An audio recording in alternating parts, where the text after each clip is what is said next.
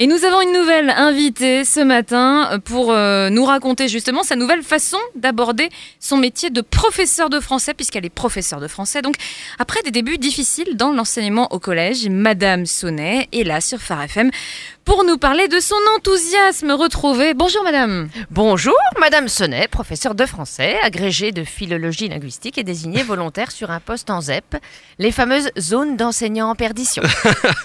Vous êtes venue témoigner ce matin de la motivation pour votre métier Voilà. d'enseignante, euh, malgré des moments difficiles, d'après ce que j'ai compris, qui sont heureusement derrière vous. Quoi de rien? Hein, hein? Où ça? Derrière moi Qui? Des élèves?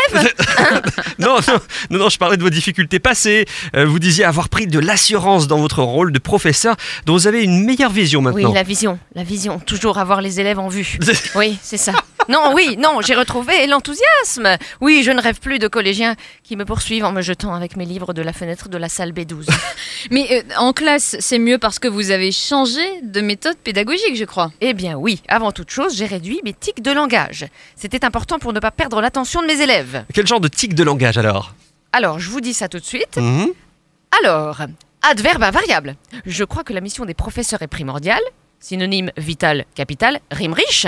Car vous n'êtes pas sans savoir, triple négation, que si des postes de professeurs sont bradés ES, à Pôle emploi sans S, pour assurer ER des cours de français c'est cédille, ce n'est certes pas pour obtenir verbe du troisième groupe de grands pédagogues, D'accord, c'est une grosse déformation professionnelle. dont je me suis fort heureusement débarrassée. Deux R, deux S.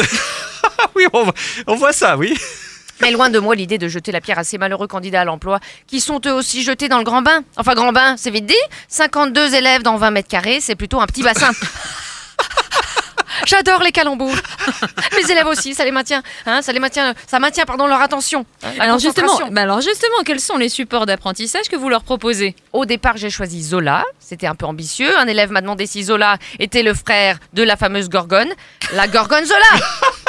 J'ai aussi dit que nous ferions des dictées, du latin dictare, et ils se sont mis à chanter dictare, oh, volare, oh, oh, oh. Ensuite, j'ai proposé de tester la dictée de pivot. Ils pensaient que je voulais leur faire faire essayer des prothèses dentaires.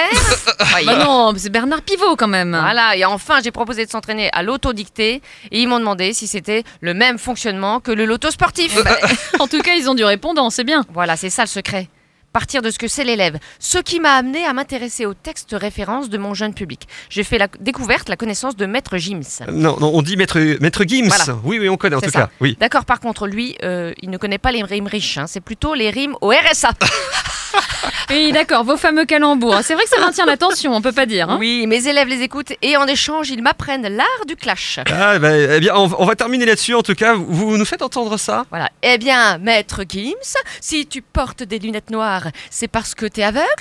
Non? Ah bon, je le croyais, parce qu'on dirait que tes textes sont écrits par ton labrador. Bam Ah, ils sont sympas. les Eh ben, élèves. bravo, Eh ben, bravo. bravo. On Bravo. applaudit à Mademoiselle Sonnet. Ah ouais. On lui souhaite beaucoup de courage avec ses élèves pour cette année scolaire. Merci, Madame. Merci.